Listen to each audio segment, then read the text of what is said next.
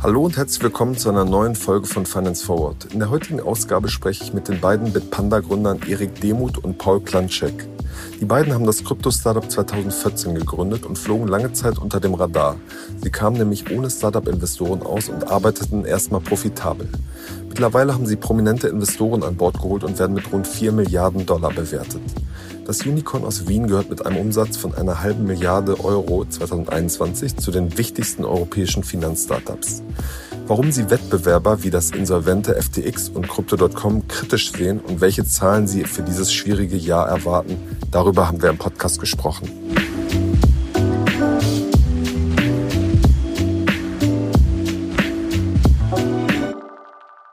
Hallo Erik, hallo Paul, herzlich willkommen bei Finance Forward. Hallo. Hallo. Genau, als erstes würde mich mal interessieren, äh, wie ist eure Stimmung? Ihr seid jetzt hier aus, aus Wien zugeschaltet. Ich hoffe, ihr spielt jetzt nicht äh, parallel äh, League of Legends. Kleiner, kleiner Insider. nee, nee. Also, das ist, äh, uns geht's, uns geht's gut. Ähm, ich meine, ich weiß nicht, wie weit ich jetzt ausführen. Ich kann das natürlich direkt als Einleitung nehmen. Aber nee, uns geht's gut in der Zeit. Ähm, also, wir, wir sind kräftig am Basteln und Bauen. Wir bereiten uns auf die nächste hoffentlich im nächsten Jahr folgende, ja, jetzt sagen wir den Upturn äh, der Industrie wieder vor. Aber nee, uns geht's gut. Wir machen eine kurze Unterbrechung für unseren Partner Liquid. Liquid ist ein moderner Vermögensverwalter, der es euch ermöglicht, euer Wealth Management professionell auf Family Office Niveau zu bringen. Über Liquid erhaltet ihr Zugang zu exklusiven Anlagelösungen, die bisher nur Großanlegern zur Verfügung standen. Liquid ist auch kein Unbekannter. Wer nicht nur den Podcast hört, sondern auch aufmerksamer Finance Forward Newsletter-Leser ist, sollte schon einmal etwas von Liquid gehört haben. Wir haben nämlich im Dezember über einen Produktlaunch berichtet, Liquid Private Equity Next. Hier bekommen Anleger schon ab 10.000 Euro die Möglichkeit, in Private Equity zu investieren und das mit Sparplan. Gerade nach den Herausforderungen, die das Jahr 2023 in Zusammenhang mit Geldanlage mit sich gebracht hat, sehnen sich viele Anleger nach Guidance und nach einem professionellen und vor allem unabhängigen Partner.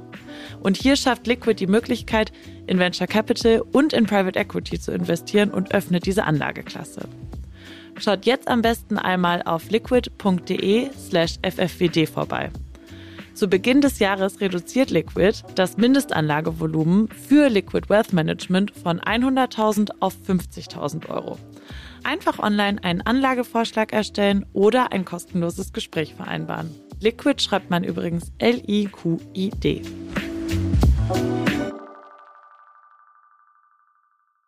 Ja. Weswegen ich äh, frage, es ist natürlich vor dem Hintergrund der vergangenen Tage, die waren unglaublich äh, turbulent. Die zweitgrößte Börse der Welt, FCX, hat ja Insolvenz angemeldet und man merkt jetzt in den vergangenen Tagen gab es immer noch weitere Ripple-Effekts. Inwiefern seid ihr da, äh, was, was das angeht, betroffen? Schau, wir sind in keinster Weise in irgendeiner Form betroffen von diesen ganzen äh, Dingen, weil wir uns eigentlich immer rausgehalten haben aus diesen Terra Luna Sachen, aus diesen Celsius Sachen. Ähm, das, wir haben ja immer, wir sind ja in der Vergangenheit auch dafür kritisiert worden, dass wir zum Beispiel gewisse Sachen nicht angeboten haben, wie Landing und so weiter. Und da hat Paul immer sehr schön gesagt, du, das ist ein tolles Produkt, da kannst du sicherlich in einer sehr kurzen Zeit sehr viel Geld mit verdienen. Und es geht so lange gut, bis es dann irgendwann nicht mehr gut geht. Und dann hast du ein so ein Event und du hast Counterparty-Risikos ohne Ende und du weißt nicht, und du hast ja gesehen, da werden einfach mal die, der ganz, ganze Geld an einen Teilnehmer mit einem riesen Cluster-Risiko äh, verliehen und der fällt dann aus und dann gehen auf einmal ähm, Firmen baden. Und wir fangen, wir bauen doch nicht äh, eine Firma auf, bootstrappen die, und dann, äh, um ein paar Millionen Euro mehr zu verdienen, äh, fangen wir dann an, da quasi zu gambeln. Das äh, haben wir nie gemacht, werden wir auch nicht tun. Und wir haben einen ganz anderen Ansatz. Wir haben ja nicht ähm, diese, wir haben nie dieses Wildwesten mitgemacht, wo wir irgendwie eine Firma äh, irgendwo im Ausland ist, wo niemand weiß, wo sie ist, oder auf den Bahamas oder was weiß ich, um Regulierung zu entgehen. Ich meine, die FTX und Crypto.coms der Welt, die, die haben ja den Ansatz, wie kann ich meine Firma künstlich so schnell wie möglich aufpumpen. Ich habe immer ganz gerne den Vergleich gebracht, das ist so ein bisschen wie äh, eine Firma aufbauen auf Steroiden. Und irgendwann, jetzt äh, haben sie es übertrieben und jetzt kriegen sie alle einen Herzinfarkt und sterben. Ja, das ist, äh, und gleichzeitig ist es ja so, auf Teufel komm raus äh, groß werden und sich an keine Regeln halten und dadurch machen, was sie wollen und dadurch irgendwie nach außen hin toll und attraktiv äh, scheinen. Ähm, und dann aber sich Reputation aufkauf, äh, einkaufen, indem man Celebrity sponsort, indem man irgendwelche äh, komischen Sponsoring-Deals macht, die man sich eigentlich gar nicht leisten kann.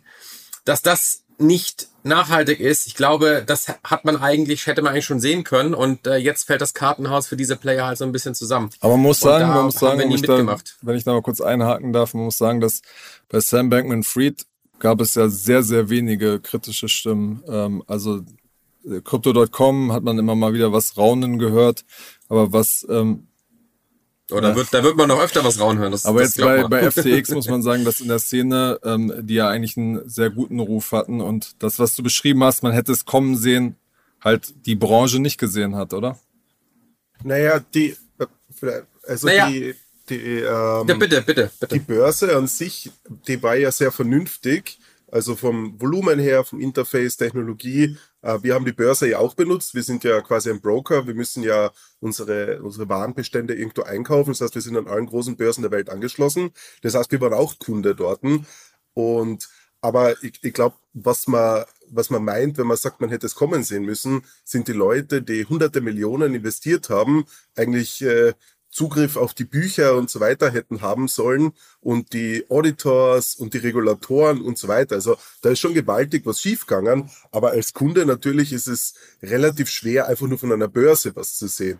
Was man natürlich schon sehen kann, ist zum Beispiel, wenn man sagt, man geht jetzt zu Firmen, die komplett unreguliert sind als Kunde. Also da muss man natürlich schon immer differenzieren und auch ein bisschen aufpassen, wo die eigenen Funds dann liegen im Endeffekt. Schau mal, es ist natürlich so, dass, dass Regulierung ein massives, ich meine, wir könnten auch ganz andere Sachen machen. Das ist schon, das ist schon eine harte Bremse. Du hast immer, immer schon so einen Klotz am Fuß, das ist okay. Aber es gibt ja einen Grund, warum es es gibt. Und es gibt ja historisch bedingten Grund in der Finanzindustrie, warum das so hoch reguliert ist. Und du siehst zwar, wie Paul schon sagt, die Börse, eins der Technologie, es hat wunderbar funktioniert, ansonsten wäre das ja auch nicht so groß geworden. Nur, da gehört mehr dazu. Und gerade wenn etwas so groß wird, dann steckt irgendwann, ist da halt auch so eine Gier dahinter, da muss es auch eine gewisse Aufsicht geben. Da muss es gewisse Regeln geben. Und wenn ich einfach Teufel äh, komm raus versuche, äh, alles zu umgehen, dann dann ist das nicht ganz, wie soll ich sagen, hm. dann ist es mir jetzt nicht ganz koscher. Ist es denn so, dass ihr, Paul, du hast gerade gesagt, ihr, ihr habt auch mit denen gehandelt, also auch als Market Maker da äh, Bestände bezogen, ähm, aber ihr hattet da jetzt keine, kein, kein Geld oder keine Kryptowährung mehr liegen aktuell, oder? Ähm, in, in einem ganz minimalen Ausmaß. Also ähm, ich, ich schätze um die Million Euro herum. Also quasi alles, natürlich unsere eigenen Funds verwenden wir nur auf Börsen. Ähm, aber da es quasi äh, die zweitgrößte Börse war, haben wir natürlich trotzdem immer ein paar Funds dort, um zu hatchen und um äh, Handelsaktivität auszuüben. Aber was Eric vorher gemeint hat, ist, wir haben keinerlei Exposure zu deren Lending-Produkte gehabt, zu deren Future- oder Derivative-Produkte. Auch zu sonst niemand anderen haben wir jemals irgendeinen einzigen Bitcoin verborgt. Das ist natürlich immer das, das Große und Wichtige. Hm. Es ist ja so, dass ihr genau wie, ähm, also natürlich gibt es da tausend Unterschiede, aber eine Funktion von Alameda war ja, dass sie äh, auch Market Maker waren, was ihr auf eurer Plattform äh, eine ähnliche Funktion habt. Ihr könnt aber jetzt heute hier sagen, dass ihr nie mit Kundenassets, äh, die nie angefasst habt und das auch nie werdet. Ja, aber das sollte ja doch eigentlich Common Sense sein. Das ist ja, äh, also ich meine, dass wir im Jahre 2022 darüber reden müssen, nachdem die Industrie jetzt schon eine gewisse, wie soll ich sagen, Maturity hinter sich hat und verschiedene Ups und Downs und Marktbereinigung hinter sich hat, ist eigentlich lächerlich. Und, und ähm, das sollte von Anfang an eine Selbstverständlichkeit sein und gerade gerade in der heutigen Zeit, ich meine, das äh, darüber müssten wir eigentlich gar nicht reden. Also ja, selbstverständlich. Das okay. ist, äh, wurde nie angefasst. Ähm, wir halten das nur treuhändisch. Wir haben ja auch jetzt gerade ein Audit wieder gehabt, ähm, den wir vorgezogen haben äh, aus aktuellem Anlass, eben eben wegen dieser Geschichte ähm, dass die Kundenbestände immer über 100 Prozent sind. Also wir, das, das machen wir nicht. Plant ihr denn da in Zukunft irgendwie nochmal einen Schritt ähm, weiter zu gehen, noch transparenter zu werden? Äh, Proof of Funds haben jetzt ja einige Börsen wie Kraken und Co. Ähm, gepostet. Plant ihr da irgendwas in die Richtung, transparenter zu werden, um zu zeigen, wir sind im Markt anders als ähm, also die, FTX. Das, was der Eric gerade gemeint hat mit diesem KPMG-Report, den wir gepostet haben, das geht ja schon in die Richtung. Ähm, wir sind auch wirtschaftsgeprüft, das heißt, da schaut sich ja wirklich jemand diese ganzen Sachen an jedes Jahr. Ähm, und wir, wir prüfen derzeit auch gerade, ob man in die Richtung, äh, wie Kraken das gemacht hat, also quasi kryptografische Verfahren benutzen, um die User Balances äh, zu überprüfen, ähm, auch äh, quasi umsetzen können. Ähm, das, das, Wichtige ist, wir, wir haben jetzt gesehen, dass sehr viele Börsen ihre Wallet-Adressen posten. Das bringt aber genau gar nichts, weil sie auf der anderen Seite nicht posten, was die Liabilities sind, und zwar in einer Form, die auch äh, nachvollziehbar und auditable ist. Das heißt, da muss, da muss man eigentlich eine langfristige Lösung einfach finden, damit es funktionieren kann. Also das zum Beispiel, was Crypto.com gemacht hat, damit haben sie selber ins Knie geschossen. Also das haben die jetzt aus reiner Desperation machen müssen, aber da hat man gesehen, wie, ja. Was ich meine, sie haben ja da auch irgendwas ist. auf eine falsche Adresse überwiesen. die Zahlen passen hinten und vorne nicht zusammen. Und vor allen Dingen, die tun immer, wie groß sie sind und dafür haben sie aber ganz schön wenig Customer Funds. Also ja, da bin ich mal gespannt, was da in den nächsten Wochen, Monaten noch kommt bei ja. denen. Es gab ja vor diesem ganzen Crash gab es ja schon mal äh, diese Diskussion darüber, wie das bei Kryptobörsen überhaupt ist, ob ähm, die, die Funds, wenn es zu einer Insolvenz kommt, wirklich wie in der traditionellen Welt ähm, getrennt sind, also nicht in die Insolvenzmasse ähm, hineinfallen. Das ist ja sicherlich auch ein, auch ein rechtliches Thema. Wie ist das, wie ist bei euch da die Situation? Also bei uns ist es glasklar, das ist in den, äh, in den Terms mit den Kunden geregelt. Das ist separiert, das ist treuhändisch verwaltet und kommt nicht in Insolvenzmasse. Also ganz klar. Okay. Ähm, wenn man, wenn man sich jetzt so die, die Stimmung auf Twitter anguckt, ist jetzt ja so, dass viele ähm, Experten sagen, äh, zieht euer, zieht euer Geld von zentralen Börsen ab, äh, not your keys, not your coins, ist ja das, was, was man immer wieder hört. Ähm, äh, merkt ihr das auch, dass die Leute bei euch ähm, quasi, dass ihr in, in Sippenhaft genommen werdet und äh, dass die Leute ähm, das Geld abziehen? Na, eher, eher im Gegenteil. Wir haben, wir haben nach der FTX-Geschichte ähm, eher einen Zustrom an Funds gehabt.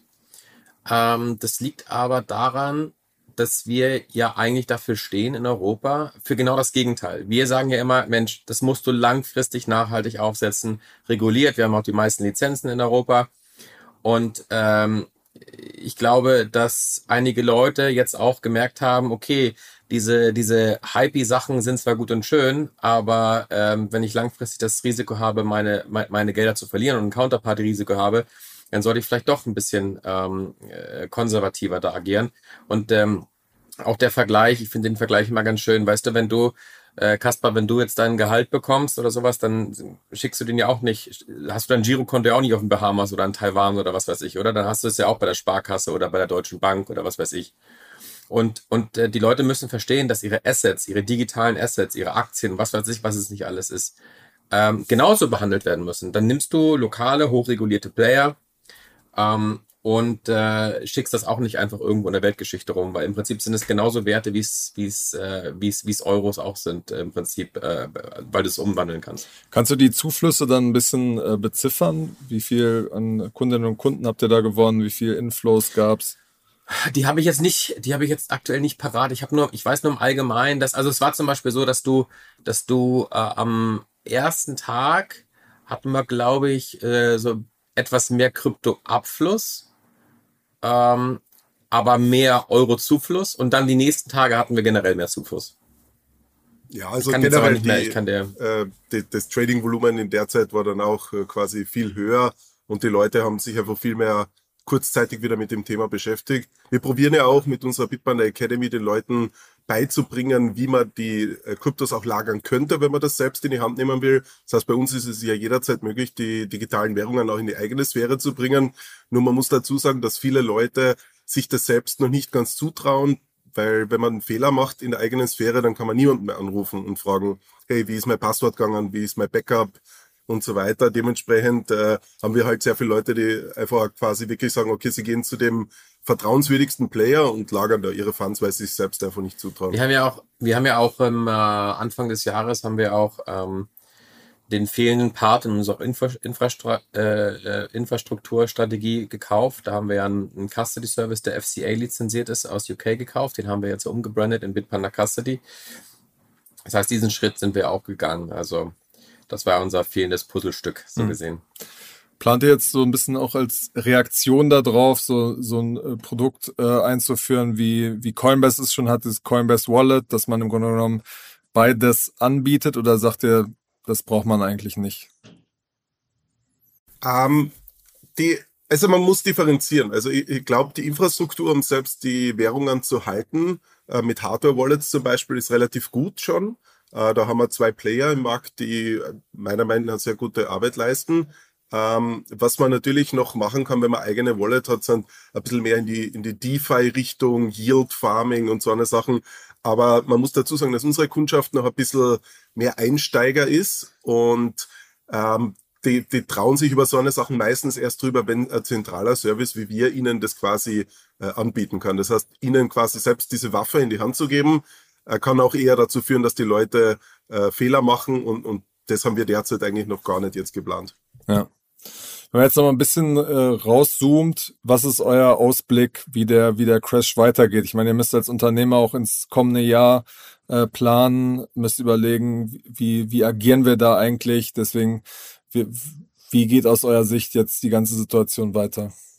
Also ich, ich hätte jetzt, ich hätte jetzt gesagt, wenn wir jetzt mal dieses ganze FTX-Drama nicht gehabt hätten, dann äh, hätte ich gesagt, naja, das, das ist ja etwas, ähm, auch geopolitisches momentan in der, äh, in, in, der Welt, ähm, weil das den gesamten Finanzmarkt betrifft und halt vor allen Dingen aber auch ökonomisch mit der ganzen Informat äh, Inflation, ähm, Rezession.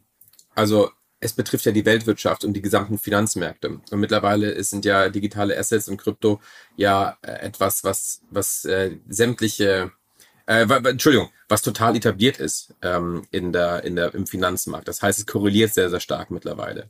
Jetzt kam natürlich kurzfristig, vielleicht sogar mittelfristig, auch noch diese, diese FTX-Geschichte dazu, die aber, die ich aber langfristig für gesund halte. Denn du hast bei jedem Downtrend oder bei jedem, bei jedem Zyklus, wo du immer so einen Kryptowinter hast, ähm, hast du immer die Player, wurden immer die Player rausgespült, die hätten nicht da sein sollen. Und das sind zu ganz unterschiedlichen Zeiten natürlich zu ganz unterschiedlichen Größen, weil nach je, jeder Zyklus ist deutlich, deutlich größer geworden als der nächste, weil der Markt sich dann immer bereinigt hat, äh, konsolidiert hat und auch erwachsener geworden ist und dadurch halt auch erwachseneres Geld reingekommen ist. Das heißt, du hast zum Beispiel nach 2017 diesen ganzen ICO-Hype, wo die ganzen äh, ich sage immer ganz gerne, die ganzen Multilayer-Marketing-Leute, die vorher, die vorher Nahrungsergänzungsmittel vertickt haben, auf einmal Krypto für Aber sich ihr habt, entdeckt ihr habt haben. auch ein ICO ja, gemacht, oder nicht? also bitte, bitte, bitte. Na, das ist ja wohl, also das können wir gerne mal erklären, was da der große Unterschied ist. Ja. Aber, aber du weißt ja, was ich meine. Da war ja damals beim ICO-Hype, war ja also mal konservativ geschätzt, 95 Prozent war ja Schrott, war ja kompletter Müll irgendwann. Da hat sich ja jeder drauf gestürzt, genauso wie es jetzt auch bei den NFTs war. Da haben ja irgendwelche, ich will nicht sagen Club-Promoter oder sowas, auf einmal sind dann auf einmal Krypto-Experten geworden. Das hat ja da überhaupt nichts zu suchen. Und äh, danach hast du ja gesehen, das hat sich da abgekühlt, dann wurden die Leute rausgespült, der Markt hat sich konsolidiert und ist erwachsener geworden. Und das heißt langfristig glaube ich, dass diese FTX-Geschichte ähm, auch helfen wird, äh, den Markt äh, besser, gesünder zu machen das im Prinzip so Player wie Coinbase in den USA es macht und wie Bitpanda es in Europa macht, dass wir dann einfach auch davon profitieren werden, weil wir also mit die einzigen sind von den großen Playern, die das Ganze äh, vernünftig ja. langfristig. Weil du es jetzt gerade eben haben. schon äh, angesprochen hast, Erik, ähm, dass, dass die Kryptowerte oder Digitalwährungen jetzt auch stärker mit den Märkten korreliert sind. Was ist dann eigentlich das, das äh, neue Narrativ? Weil eine lange Zeit war, hat man ja gesagt, digitales Gold, äh, das, das könnte es jetzt sein und dann merkt man, dass es äh, einfach dafür nicht taugt. Deswegen so ein bisschen die Frage, was, wo seht ihr überhaupt ähm, die Position und das Narrativ von, von Kryptowährung jetzt? Also, die, dass es jetzt nicht als digitales Gold taugt, das würde ich jetzt mal noch nicht unterschreiben. Ähm, die, die Sache ist einfach so, es ist noch immer in dieser Preisfindungsphase, wo es sehr volatil ist, äh, Bitcoin im Generellen. Und der Grund, dass es sehr volatil ist, macht es einfach zu einem riskanteren Asset. Und der Grund, warum sie so stark korrelieren, die, die digitalen Assets mit den normalen Finanzassets, ist, dass quasi alles in dieser Kategorie riskantere Assets drin ist. Das heißt, wenn am, am Markt Angst existiert oder die Leute einfach eine pessimistischere Zukunftserwartung haben, dann sind das immer die allerersten Assets, die verkauft werden. Also dann wird verkauft Aktien, dann, dann, dann werden irgendeine spekulativen Derivate verkauft, dann äh, werden Futures geschortet, dann wird Bitcoin verkauft. Und dann geht meistens alles am selben Tag runter in einer relativ dramatischen äh, Gleichbewegung von allen Sachen. Und das wird sich meiner Meinung nach als wirklich äh, wieder lösen können, wenn Bitcoin quasi ein paar ähm, Ebenen größer ist, als es heute ist. Also da, da sind wir wirklich noch um einiges entfernt vom Wachstum, das Bitcoin äh, haben muss, um, um quasi unabhängiger zu werden. Hm. Lass uns jetzt nochmal einen äh, Schritt zurückgehen und ein bisschen über eure äh, Anfänge sprechen. Ihr fallt ja als Unternehmen und auch als Gründer so ein bisschen aus dem Raster. Ihr habt direkt äh, nach der Uni gegründet und seid dann lange auch unter dem Radar geflogen. Ähm, wie kam das eigentlich? Puh, also kommt noch wie weit wir jetzt ausholen. Das, ähm, wir sind ja schon relativ lange in der Industrie. Paul ja gefühlt von Anfang an. Ähm, und ähm, die Anfänge waren, um es mal, um es nicht zu weit, zu langatmig das Ganze zu machen. Ähm, wir waren da drin und wir haben einfach gesagt, naja, Mensch, das ist immer noch so kompliziert, irgendwie Krypto zu kaufen oder Bitcoin zu kaufen damals. Andere Kryptos gab es noch gar nicht so wirklich. Und dann haben wir gesagt, Mensch, du, wir können, wenn wir mit unseren Freunden drüber reden und das empfehlen und denen sagen müssen, ja, dann musst du irgendwie nach Polen oder nach äh, Japan, musst du irgendwie Geld schicken und dann ist auf einer Börse und dann hast du irgendwie da Order zu setzen und so weiter. Das war halt so abschreckend. Und dann haben wir gesagt, Mensch, das sollte doch so einfach sein wie so ein Webshop. Und dann haben wir gesagt, wir bauen einfach mal so ganz naiv wie so eine Art Webshop für, für Bitcoin. Äh, und daraus ist dann nachher immer mehr, also das ist natürlich alles äh, ein sehr naiver Gedanke gewesen, weil du dann gemerkt hast, wie schwierig das auch ähm, ist, weil die ganze Gesetze, administrative, die ganzen Banken nicht darauf ausgelegt waren, aufs, auf, auf, dieses, auf dieses Neue, was da auf einmal gekommen ist.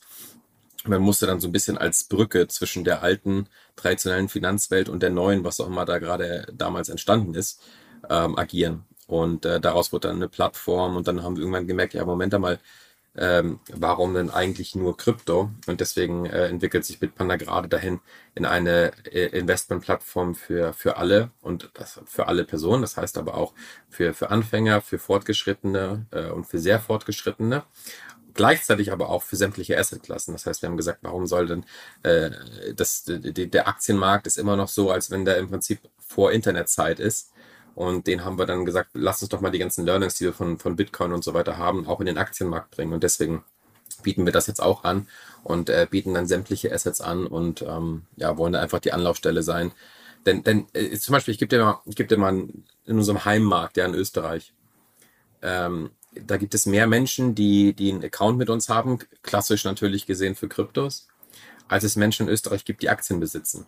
Das zeigt, dass wenn du etwas intuitiv anbietest, ähm, zur Verfügung stellst. Ich sag, und ich bringe gerne diesen Vergleich zu Apple, wo du sagst, da kommt ein Apple-Produkt, da kriegst du ein Handy oder was weiß ich, und du hast es noch nie in der Hand gehabt und du wirst dich zurechtfinden. Da kommt auch kein, da kommt keine Bedienungsanleitung dabei. Das muss intuitiv sein. Und genauso machen wir das auch und bringen den Leuten bei, wie, wie das funktioniert mit der Academy, wie Geld funktioniert, Finanzmärkte funktionieren und so weiter. Und ähm, deswegen bin ich da auch sehr positiv, dass wir das in Europa ähm, generell für sämtliche Also ist, äh, ist Apple der Referenzrahmen, oder?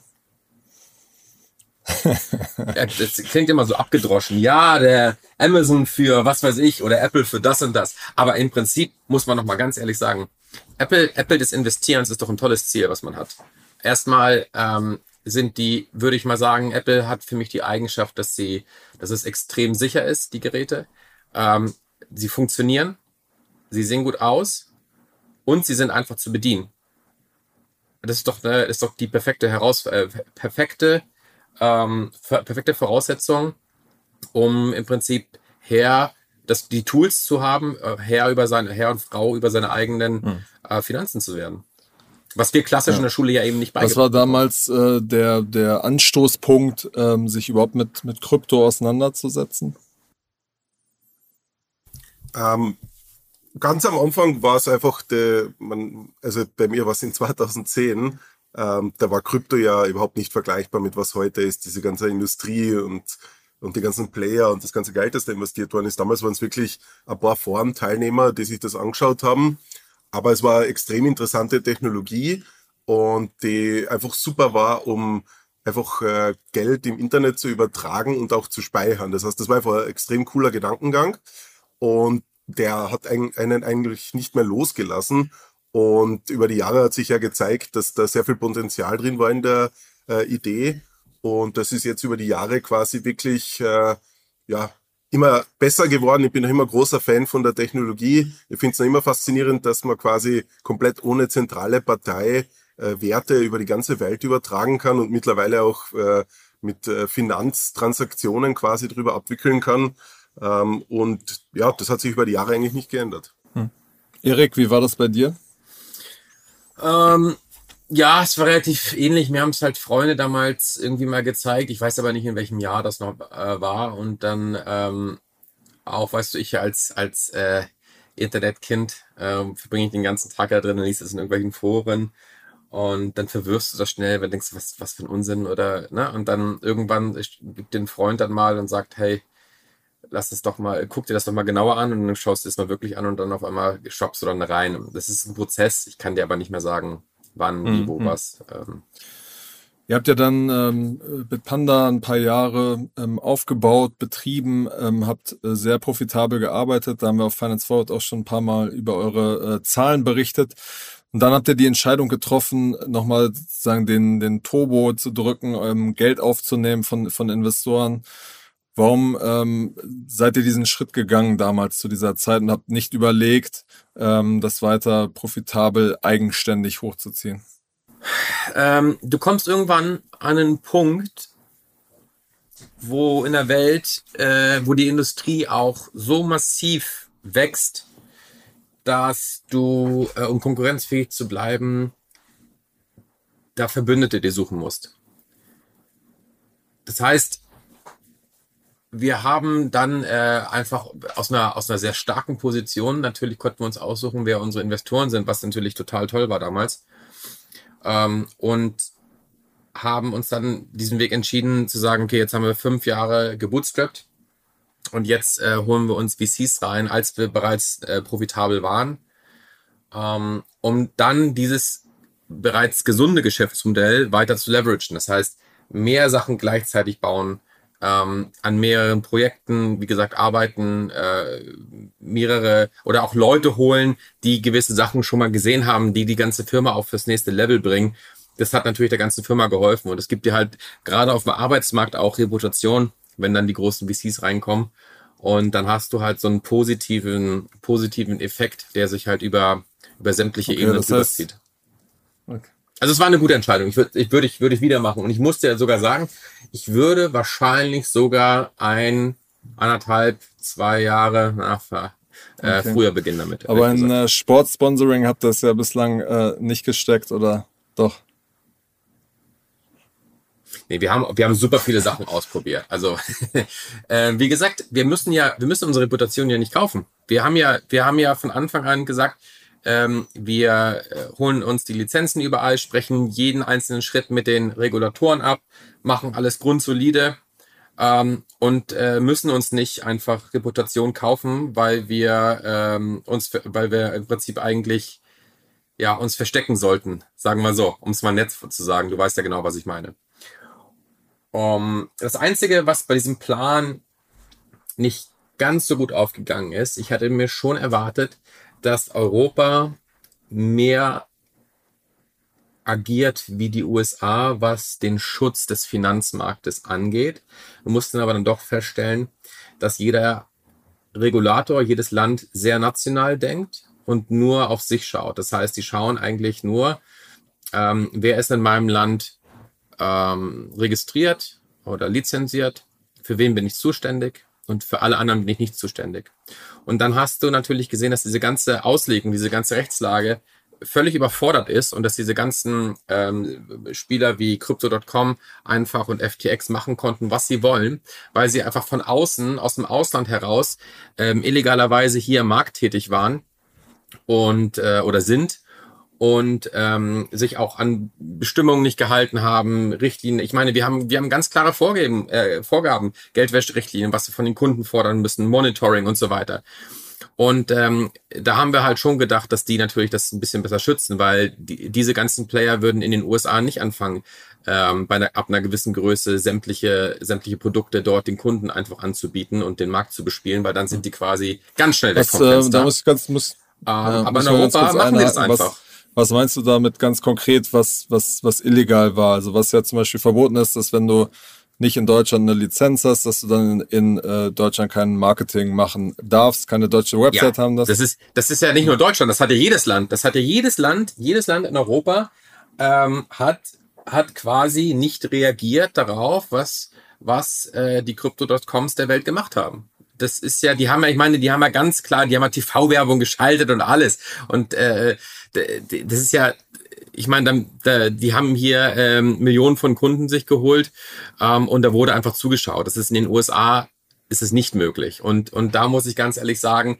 ähm, hat das System Krypto dem europäischen Finanzmarkt, den europäischen Regulatoren schon aufgezeigt, dass es in einer digitalen Welt auch notwendig sein wird, ähm, geschlossen zu agieren und eben nicht nur national zu denken.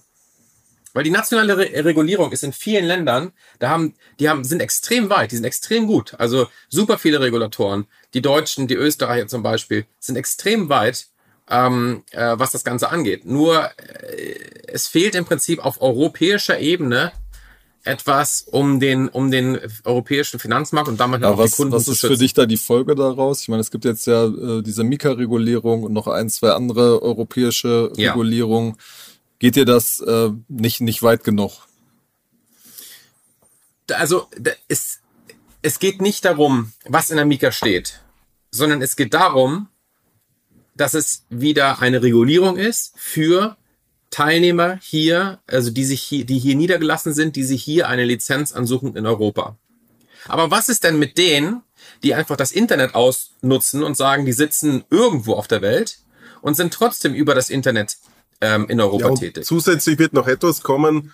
Ähm, wir haben ein bisschen so die Sorge, dass die Leute, die vorher einfach alle Gesetze in Europa ignoriert haben und, und am Markt angeboten haben, sich dann irgend, in irgendeinem Land eine Mika-Lizenz sichern und quasi alles, was in der Vergangenheit war, ist jetzt dann einfach vergessen. Quasi kein Land bestraft die dafür, was sie, was eigentlich quasi passiert ist. Und ja, aber die, die Mika ist jetzt eh wieder verschoben worden, dementsprechend äh, mal schauen, wann die jetzt dann wirklich auf den Markt kommt. Aber das Lustige ist ja, es ist ja wirklich ein europäisches Problem, weil es eben keinen harmonisierten Finanzmarkt gibt und jedes Land nur auf sich Aber schaut. ich meine, im, äh, im Bankenbereich wird doch da eigentlich, ähm, ja, äh, mit dem Passporting und sowas wird schon noch immer geguckt, dass, dass die Leute da nicht, nicht einfach eine, äh, nicht einfach agieren können. Ja, aber das gibt es, das gibt es A momentan hier noch nicht. Aber, aber, aber nochmal, das ist ja, das ist ja eine ganz andere Voraussetzung, über die wir hier reden. Du redest ja darüber, dass zum Beispiel eine Bank oder jemand, der Bankgeschäfte äh, Geschäfte betreibt oder Wertpapiergeschäfte aus einem europäischen Land eine Lizenz zieht und die und die und die äh, passporten kann. Alles fein, wunderbar. Das wird ja mit Mika auch so sein. Nur, was ist mit der Firma, die in, ich weiß nicht, Thailand sitzt oder überhaupt nirgendwo sitzt und dann einfach ähm, über das Internet hier die Kunden anspricht und, äh, und ihre Geschäfte ganz normal in, in, in Europa macht, wie sie die auch äh, sonst in der Welt macht. Da greifen einfach diese Regulierungen nicht. Und das hast du ja an FTX jetzt auch gesehen, was das das teilweise ist, äh, anrichten kann. Ähm, wenn ich dich da richtig verstehe, ähm, forderst du, dass quasi nur noch ähm, in sozusagen der Jurisdiktion ähm, äh, quasi lizenzierte Finanzunternehmen in Deutschland und Europa Kunden suchen dürfen, annehmen dürfen. Also, wenn du, wenn du die ganzen Webseiten dir anschaust, die lassen keine Amerikaner zu. Das geht von meinetwegen Geoblocking oder was weiß ich, ja, weil sie einfach massive Angst haben vor dem US-Regulator, auch wenn sie in den USA eigentlich nicht tätig sind oder keine Firma haben oder sonst was. In Europa ist es eben nicht der Fall. Und, und du musst doch eigentlich nur das im Prinzip das amerikanische System ähm, nehmen und sagen, du äh, gehst hier unsere Kunden an ähm, und du hast extrem viele europäische Kunden, Ähm, das geht so nicht. Ja, das geht nicht ohne Lizenz. Wenn du das machen möchtest, wenn du hier tätig sein möchtest, wenn du mit Europäern, mit europäischen Geldern arbeiten möchtest, dann ähm, musst du dich hier auch lizenzieren. Dann müssen wir auch äh, schauen, dass alles mit rechten Dingen zugeht. Wo lagerst du deine Gelder? Gibst du überhaupt? Mhm. Veruntreust die oder nicht? Ja. Oder ist alles nur ein Riesenmarketing? Nee, ist dann, also finde ich, ist eine, eine schlüssige, legitime Forderung. Wie, wie kommt die aus eurer Sicht äh, beim Rest der Branche an? Weil das, was ich sozusagen sonst aus Gesprächen mitnehme, ist äh, quasi eigentlich immer, wir werden noch zu viel reguliert und äh, es passiert zu viel. Ja, also, also ähm, wie gesagt, also das, worüber wir jetzt gerade gesprochen haben, geht ja gar nicht um den Inhalt der Mika oder geht nicht um den Inhalt der Regulierung, sondern es geht darum, dass die überhaupt greift nach außen hin. Ähm, wenn wir jetzt über die Regulierung sprechen, da sind teilweise, wir haben ja immer die ganzen Drafts auch gesehen, was dann da alles gekommen ist. Da sind teilweise natürlich auch Sachen drin gewesen auf europäischer Ebene, wo du deinen Kopf hast, wo du sagst, da hat, da hat jemand mal ein bisschen äh, versucht, sich reinzulesen übers Wochenende, hat dann irgendwas gedraftet, das hat hinten und vorne keinen Sinn gemacht. Mittlerweile sind wir auf einem Punkt, wo viele Sachen, glaube ich, ganz gut sind ähm, wo, wo ich auch sage, das macht Sinn und es ist ja auch wichtig, langfristig, dass die, dass die Branche dann reift und erwachsen wird. Und im Prinzip ist die Mika ja nichts anderes als die MIFID 2 Konzession, Copy-Paste mehr oder weniger für digitale Assets. Und das macht ja total Sinn. Lass uns nochmal ähm, äh, ein bisschen zu euch zurückkommen. Wir sind jetzt ein bisschen auf das äh, äh, allgemeine Level abgedriftet. Ähm, wir hatten ja schon vor ein paar Wochen mal berichtet, dass ihr ähm, 2021, das war auch ein bisschen zu erwarten, ein unglaubliches äh, Boomjahr als Firma auch erlebt habt. Habt da eine, eine halbe Milliarde Umsatz ähm, äh, erreicht, ungefähr 40 Millionen, äh, was für euch dann als Firma übrig geblieben ist. Ähm, erstmal die Frage, wie, wie, wie ist das äh, gelungen? Ja, Paul, wie hast du das gemacht? Ja, also ähm, einer der Gründe, warum wir äh, quasi auch VC-Gelder geholt haben, war ja auch, dass wir erwartet haben, dass die Industrie noch um ein Vielfaches wächst und wir quasi die Firma einfach schnell äh, und auch solides äh, skalieren müssen. Das heißt, wir waren eigentlich relativ gut vorbereitet, ähm, dass diese Situation eintritt, um dann eben auch quasi das Beste daraus zu machen. Das heißt, wir haben jetzt keinen Kunden ablehnen müssen, wir, wir haben äh, probiert, dass unsere Systeme so stabil wie möglich sind, äh, dass, dass wir eine hohe Abdeckung von digitalen Währungen und, und Aktien hinbekommen und quasi einfach dann einen guten, soliden Service geleistet. Natürlich ist, sehr viel noch zum Improven ähm, und deswegen haben wir auch weiterhin sehr viel Geld noch investiert. Ähm, aber am, am Ende de, äh, des Jahres quasi äh, haben wir ein sehr gutes System aufgebaut, das auch jederzeit noch weiter skalierbar gewesen wäre. Also wir hätten auch äh, ohne Probleme noch fünf bis zehnfach äh, größeres Wachstum auch hinbekommen können in dem Jahr. Hm. Das wird jetzt ja äh, erstmal jetzt leider nicht kommen. Das Jahr, das dieses Jahr ist jetzt ja bald rum und die Stimmung hat sich ja am Markt stark eingetrübt. Am Anfang haben wir schon drüber gesprochen. Ähm, wie wird äh, 2022 ausfallen? Was könnt ihr da schon sagen? Es wird auf jeden Fall nicht so ganz gut sein wie 2021. Also ja, werdet ihr schrumpfen, werdet ihr das Ergebnis halten? Was kann man dazu sagen? Ähm, naja, also quasi die, die, die Umsätze sind einfach zurückgegangen, weil die, äh, die, die Kunden quasi einfach derzeit nicht dieses Handelsinteresse haben, weil einfach die, die Stimmung im Markt einfach pessimistischer ist. Wir haben ja, äh, wir haben ja auch äh, quasi bei uns jetzt diesen äh, Fokus auf Aktien und digitale Währungen. Ähm, und da ist generell jetzt die Stimmung, äh, sagen wir mal so, ab, abwartend. Und wenn, wenn das so ist, dann, dann handeln die Kunden ein bisschen weniger und dementsprechend ist auch bei uns einfach die Aktivität ein bisschen zurückgegangen. Mhm. Okay. Aber ähm, sozusagen trotzdem nochmal die Frage, heißt das, ähm, dass es eine Chance gibt, dass ihr auf, auf ein ähnliches Ergebnis kommt oder wird das ähm, äh, geringer? Hm. Nee, nee, nee, nee. Also das, da, da muss man sich keine Illusion machen. Niemand in der Kryptoindustrie, niemand in der Finanzindustrie, im Fintech-Bereich kommt an die Ergebnisse, wird an die Ergebnisse von 2021 rankommen. Äh, das kann ich schon mal pauschal für uns und für die gesamte hm. Industrie beantworten. Okay.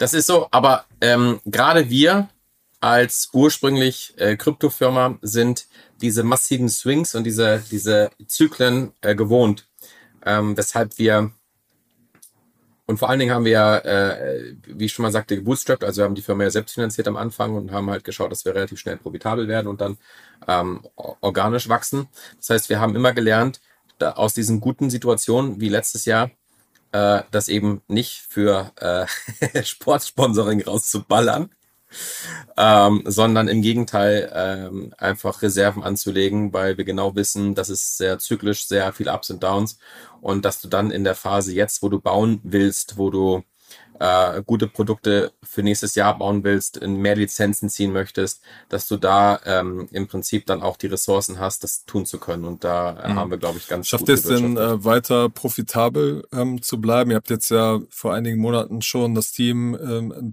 bisschen verkleinert, Leute entlassen müssen. Ähm, werdet ihr trotzdem noch weiter Gewinne machen? Also in, dies, in diesem Jahr, in diesem Jahr eher nicht. Ähm, aber das ist auch so kalkuliert, dass wir vom letzten Jahr uns ordentliche Reserven angelegt haben, ähm, um, um, wie ich gerade schon gesagt habe, jetzt vernünftige Sachen zu bauen.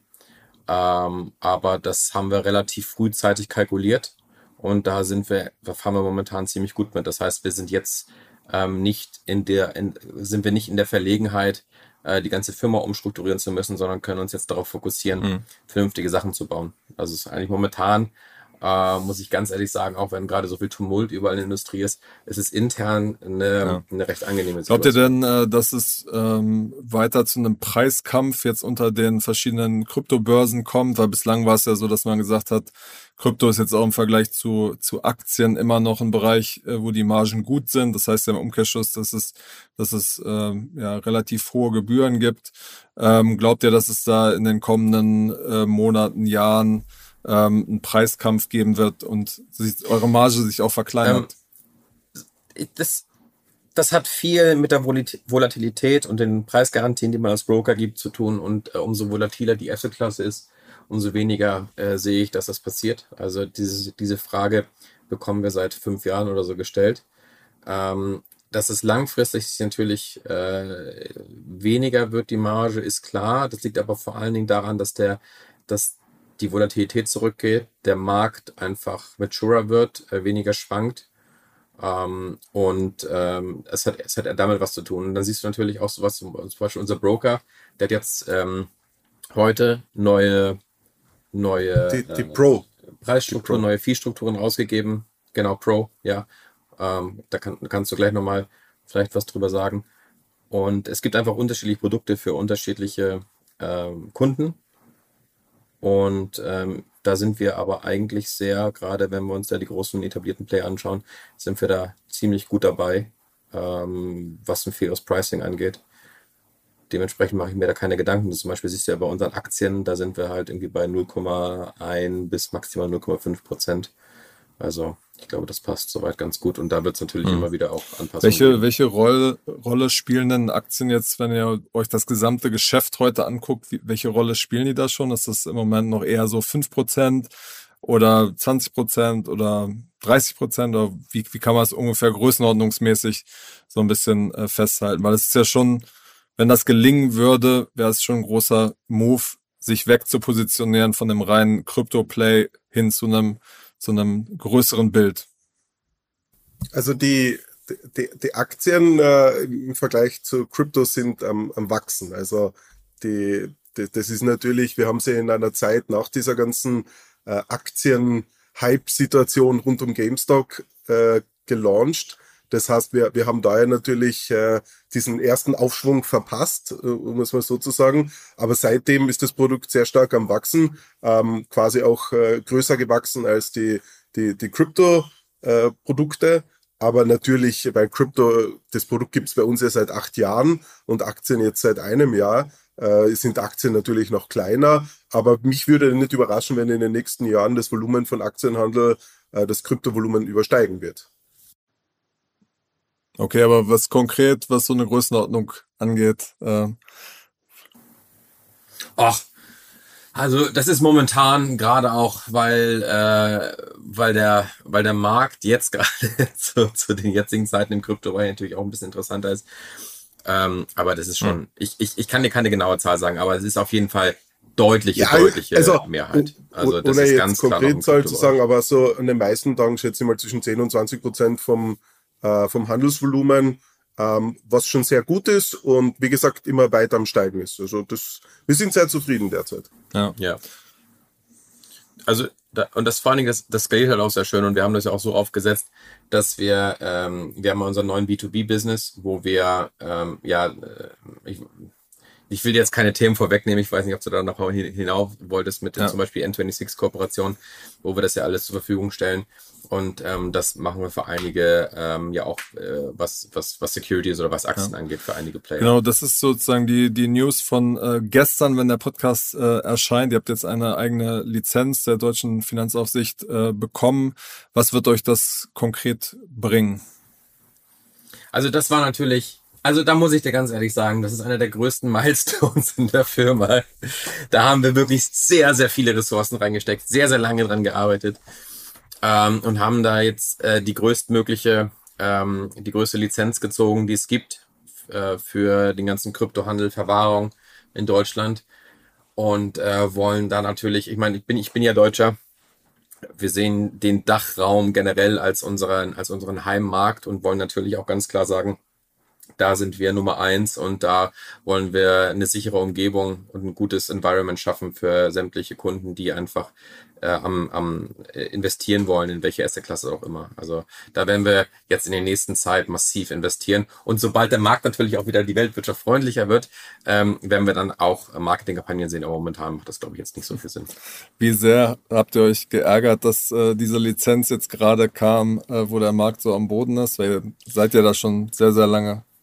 Ja, mit aber, beschäftigt. aber auch, aber auch hier muss man ganz ehrlich sagen, das ist etwas, was man sich ganz schnell abgewöhnt, wenn man äh, so viele Jahre im Kryptoland unter, unterwegs ist, dass man versucht, Sachen zu timen, weil ähm, im Fintech-Bereich ist es so, du hast dauerhaft einen Feuerwehrhelm auf, es wird nie langweilig, du wartest nicht, du hast genug zu tun die ganze Zeit. Also dem, dementsprechend ähm, Sachen zu timen, Kampagnen zu timen mit dem Markt, wo der nach oben geht, das funktioniert nicht. Ähm, und dementsprechend versuchst du einfach langfristig zu arbeiten.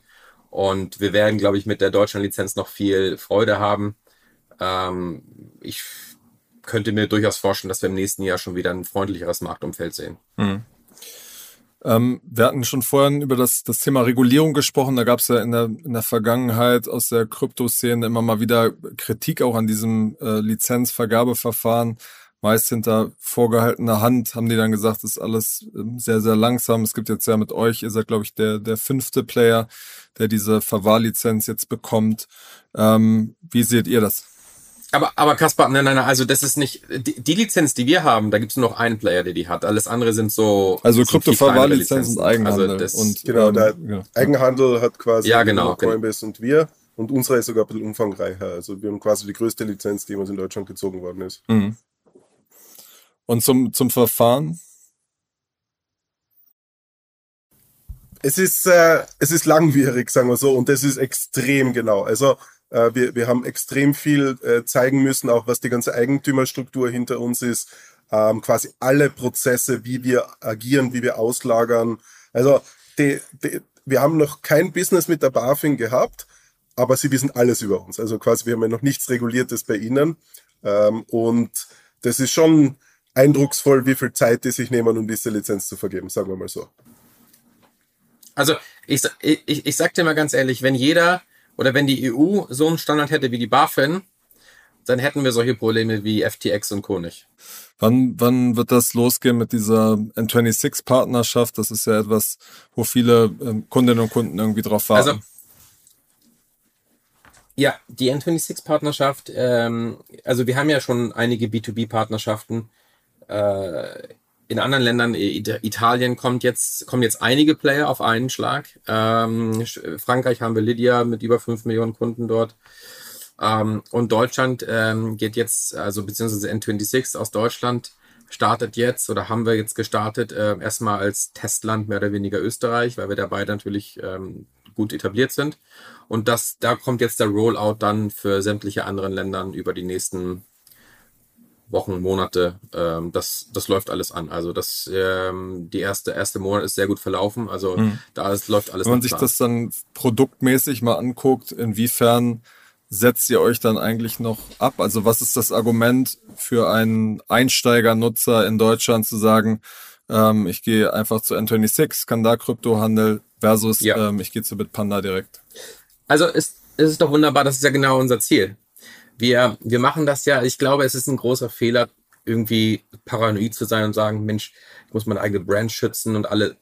Du wirst gerade im Finanzmarkt, wo das teilweise sehr lokal ist, ähm, wirst du nicht One Brand, ähm, One Brand Rules at all. Also du wirst da keine Facebook, TikToks und so weiter im Finanzmarkt sehen. Ich glaube, ich glaube, so zu denken ist ein Fehler. Und wir denken eher so, jetzt habe ich vorhin diesen, diesen Apple-Vergleich gebracht, jetzt kann ich noch einen anderen Vergleich bringen, der vielleicht ein bisschen abgedroschen ist. Ähm, den Amazon-Vergleich bringen. Wir haben uns Ende 2019, Anfang 2020 entschieden, sehr stark auf dieses Infrastruktur-Game zu setzen, wo wir jetzt im Prinzip Früchte von tragen. Das heißt, wir ähm, haben, sehen unsere eigene Apps so ein bisschen als der größte Kunde oder Abnehmer von unserem eigenen Tech-Stack. Und diesen Tech-Stack bieten wir dann jetzt auch anderen an und so ein bisschen so wie AWS, also AWS, äh, Amazon Web Services entstanden ist, wo wir sagen, die haben für, für Amazon ja die ganze Infrastruktur gebaut und jetzt mittlerweile der größte Serveranbieter der Welt. Und äh, so sehen wir das halt auch, dass wir einfach sämtliche Services, aber auch Lizenzen haben und die Leute können sich die anderen, die anderen Marktteilnehmer äh, im B2B-Bereich, klassische Banken, Fintechs, Payment-Organisationen, äh, können sich dann sehr modular einfach das nehmen, was sie brauchen, um ihre Produktpalette für ihre Kunden äh, attraktiver zu machen. Weil wir sehen zum Beispiel, dass einige äh, Fintechs angefangen haben, äh, auf den Krypto-Hype letztes Jahr aufzuspringen und dann haben sie halt irgendein Produkt jetzt an den Markt gebracht, wo wir sagen, ja Mensch, wenn die 2016 damit rausgekommen wären, dann wären sie aktuell gewesen damit, ja. Wer zum und Beispiel? wo totale Basisfunktionalitäten. Ich meine, weiß ja, weiß ja, wer da, wer da, wer da rumhampelt mit, mit so, mit so einem, mal nett gesagt, mit so einem abgespeckten äh, Kryptoprodukt. Und ganz, ich, ich sag dir genau, was, was da passiert. Die Kunden schauen sich das mal an, dann klicken sie rum, dann finden sie das ganz interessant, dann ist es eine, eine Phase, wo, wo das meinetwegen, ähm, wo, wo es einen Hype gibt. Und dann merken sie, oh Mensch, das, da will ich aber tiefer rein. Und dann sind sie aber ganz schnell weg, was, was diese erste Klasse angeht. Dann gehen sie im Prinzip zu uns. Ähm, und deswegen haben wir gesagt, ja, da kommen immer mehr Teilnehmer. Warum nehmen wir nicht unsere eigene Infrastruktur und bieten es anderen an, damit, damit die äh, auch ein Produkt haben, was konkurrenzfähig ist, wie es im Prinzip ein, Coinbase äh, in den USA oder wie, wie es dann in, in, äh, in Europa haben. Und deswegen äh, glaube ich, ist es ein ganz guter Move gewesen von N26 und uns, dass wir uns da mhm. zusammentun. Zum Schluss würde mich mal noch interessieren, was du beschrieben hast, ist ja so ein äh, Trend, den man sieht, dass Fintechs immer wieder jetzt neue Sachen ähm, ähm, aufsaugen, neue Sachen anbieten, ähm, sich, sich verbreitern von ihrem ursprünglichen Kerngebiet. Ähm, es gab ja auch mal jetzt kürzlich einen Bericht, dass, äh, dass Trade Republic zum Beispiel dann in Richtung äh, N26 geht, N26 geht in Richtung Trade Republic Glaubt ihr auch an diesen Ansatz im Sinne von, dass es bald bei euch dann ein Bankkonto gibt, dass man, keine Ahnung, Reisen buchen kann, dann so in Richtung Super-App? Ähm, oder wollt ihr immer auf das äh, Segment Trading ähm, verhaftet bleiben? Also, ich, glaube generell, dieser Trend ist natürlich entstanden, weil einfach unendlich viel Kapital am Markt war. Das heißt, diese Startups haben die Frage gestellt bekommen, hey, wenn wir euch mehr Geld geben, gibt es irgendeinen Bereich, in den ihr investieren könntet, um noch mehr Revenue zu bekommen? Und die Frage ist natürlich beantwortet worden mit, natürlich gibt es ein paar Themen, die wir noch machen können und in die App reinbasteln. Die Frage ist aber, ob am Ende des Tages dann ein Mehrwert dadurch stiftet, dass man quasi eine App hat, die unendlich viel Funktionalität hat, aber quasi gar nicht mehr zu steuern ist, weil einfach alles drin ist. Und dementsprechend wird sich über die Zukunft rauskristallisieren, was die bessere Strategie ist. Das heißt, ist es mehr diese chinesische Super-App, wie, wie man sie kennt, oder ist es diese hochspezifische App, die etwas sehr effizient kann, aber dafür super einfach zu benutzen ist? Ähm, es wird wahrscheinlich die Wahrheit irgendwo in der Mitte drin liegen, aber dass jetzt jeder probieren muss, von Reisebuchungen bis Versicherung, Zahlungsgeschäft, investieren, alles anzubieten, ich bin kein großer Fan davon. Also ich, ich bin aber auch kein großer Fan davon zu sagen, man hat vier Invest Investment-Apps, äh, sieben Bankkonten und äh, zwei Versicherungs-Apps. Also das kann auch nicht die Lösung sein. Also da, ich, ich, ich, ich sehe das da genauso. Also erstmal würde ich mich aus dem Fenster lehnen und sagen, die, das chinesische Modell äh, würde, wird dieser klassischen Super-App, wo du alles machen kannst aus einer App heraus, wird in Europa so oder so nicht funktionieren. Das ist schon mal das Erste, was ich sage. Das Zweite ist, wir sehen es eher so, äh, unser Ziel für, als Bit, Bitpanda ist so, du brauchst nur noch eine Sache, wenn du irgendwas mit deinen Finanzen machen möchtest oder mit deinen, äh, mit, mit, mit, wenn du, wenn du investieren möchtest mit deinen Anlagen. Ähm, das heißt, in einem bestimmten Segment sehr breit, aber alles vernünftig, ähm, richtig gute Qualität anbieten, dass du einfach nichts anderes mehr brauchst. Aber dann nicht anfangen, etwas, was nicht die Kernkompetenz ist, wie Reisebuchung, äh, darüber zu machen. Ich glaube eher, dass es dann äh, Apps gibt, Booking.com und Co., wo du dann alles, was Reisen zu tun hat, sei es dein Auto, äh, also hier Mietwagen, Flug und Hotel gebündelt hast, ähm, aber eben nicht, dass die anfangen, äh, Finanzprodukte zu verkaufen. Aber das heißt, äh, bei, bei also, Konto kann man ja glaube, drüber streiten. Das heißt, sowas, äh, da würdet ihr auch stärker reingehen. Ja, aber das ist nicht geplant bei uns. Also und und ehrlich gesagt ist Konto mittlerweile auch etwas, das kriegst du an jeder Ecke gefühlt. Kannst du irgendwo innerhalb von fünf Minuten ein Konto aufmachen. Äh, weiß ich nicht, ob das jetzt der große USP von Mitpanda sein wird, okay. da das nächste Konto anzubieten. Alles klar, die Zeit ist schon um. Vielen Dank für eure Einblicke und eure Zeit und äh, bis zum nächsten Mal bei Finance Forward. Gerne. Ja, vielen Dank dir.